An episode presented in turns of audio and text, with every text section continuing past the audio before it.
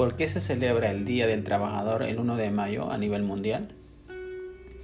En 1886 fueron ejecutados trabajadores de Estados Unidos tras realizar una serie de huelgas en reclamos de mejores condiciones laborales. El 1 de mayo de cada año se conmemora el Día Internacional del Trabajador, en homenaje a los martes de Chicago, así denominado un grupo de sindicalistas anarquistas que fueron ejecutados en 86 en Estados Unidos por realizar un reclamo laboral que fueron justas. Los trabajadores demandaban la reducción de la jornada laboral de 8 horas, ya que solían trabajar hasta 16 horas diarias. Ante la presión de los paros, el presidente de Estados Unidos, Andrew Johnson, promulgó una ley que establecía la, jornada laboral de 8 horas diariamente. Más de 80.000 trabajadores pararon el 1 de mayo. Ante la promulgación del presidente de Estados Unidos, los empresarios no acataron tal ley por lo que los trabajadores de la ciudad industrial de Chicago iniciaron una huelga el 1 de mayo. Un movimiento liderado por Albert Pearson junto a más de 80.000 trabajadores.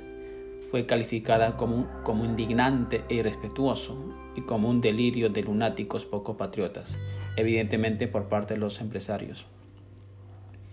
Para los que criticaban, el pedido era lo mismo que pedir que, eh, que se pague un salario sin cumplir ninguna hora de trabajo el conflicto se extendió a otras ciudades y terminaron parando más de 400.000 obreros en 5.000 huelgas simultáneas a nivel nacional. Tanto el gobierno como el sector empresarial creían que estaban ante el inicio de una revolución anarquista. Los líderes de la revolución fueron condenados a trabajos forzados y a la horca. La fábrica McCormick de Chicago no reconoció la victoria de los trabajadores el 1 de mayo, por lo tanto la policía disparó contra los manifestantes en las puertas de la empresa. Los días siguientes murieron más trabajadores hasta que el cuarto día estalló una bomba contra las fuerzas policiales en un suceso conocido como el atentado de Haymarket.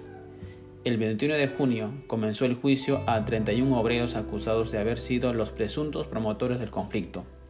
Condenaron a dos de ellos a cadena perpetua, unos 15 años de trabajos forzados y 5 a la muerte en la horca.